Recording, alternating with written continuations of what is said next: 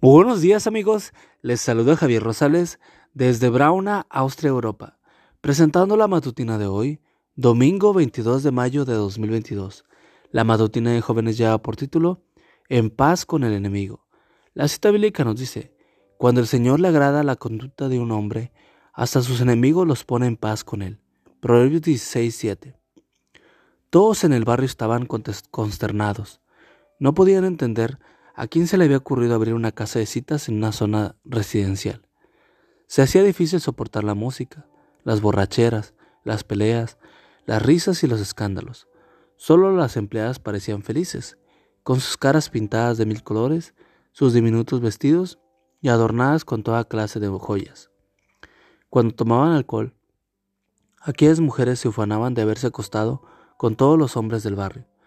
Pero ellas sabían que no eran todos los hombres, sabían que había uno que ni siquiera las miraba.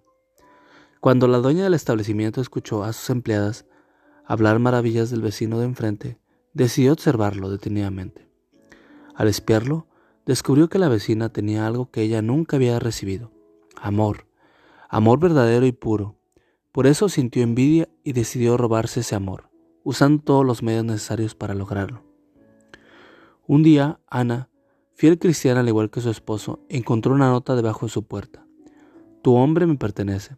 Desaparece, bruja maldita. El incidente se convirtió en un hábito. Las mujeres del bar, instruidas por su jefa, la insultaban, colocaban la música a todo volumen y dirigían los altavoces hacia su casa día y noche. Le armaban escándalos y le gritaban que su marido había estado con ellas.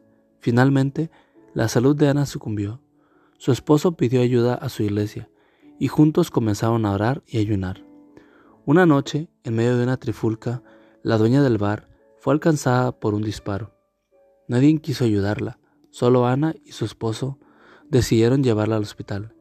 Oraron con ella antes de entrar al quirófano y la cuidaron mientras estuvo hospitalizada. Cuando la dieron de alta, la llevaron a su casa y la cuidaron hasta recuperarse. Un día, aquella dura mujer rogó que la perdonaran por todo lo que había hecho contra ellos. Durante la convalencia, Ana estudió la Biblia con ella, y aquella mujer aceptó a Jesús como su Salvador personal. Cuando se recuperó, cerró el bar y fue bautizada.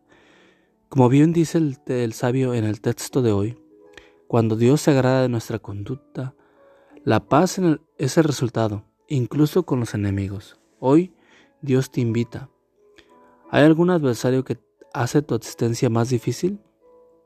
No te preocupes, solo ten fe y sigue viviendo para mí. Amigo y amiga, recuerda que Cristo viene pronto y debemos de prepararnos y debemos ayudar a otros también para que se preparen, porque recuerda que el cielo no será el mismo si tú no estás allí. Nos escuchamos hasta mañana. Hasta pronto.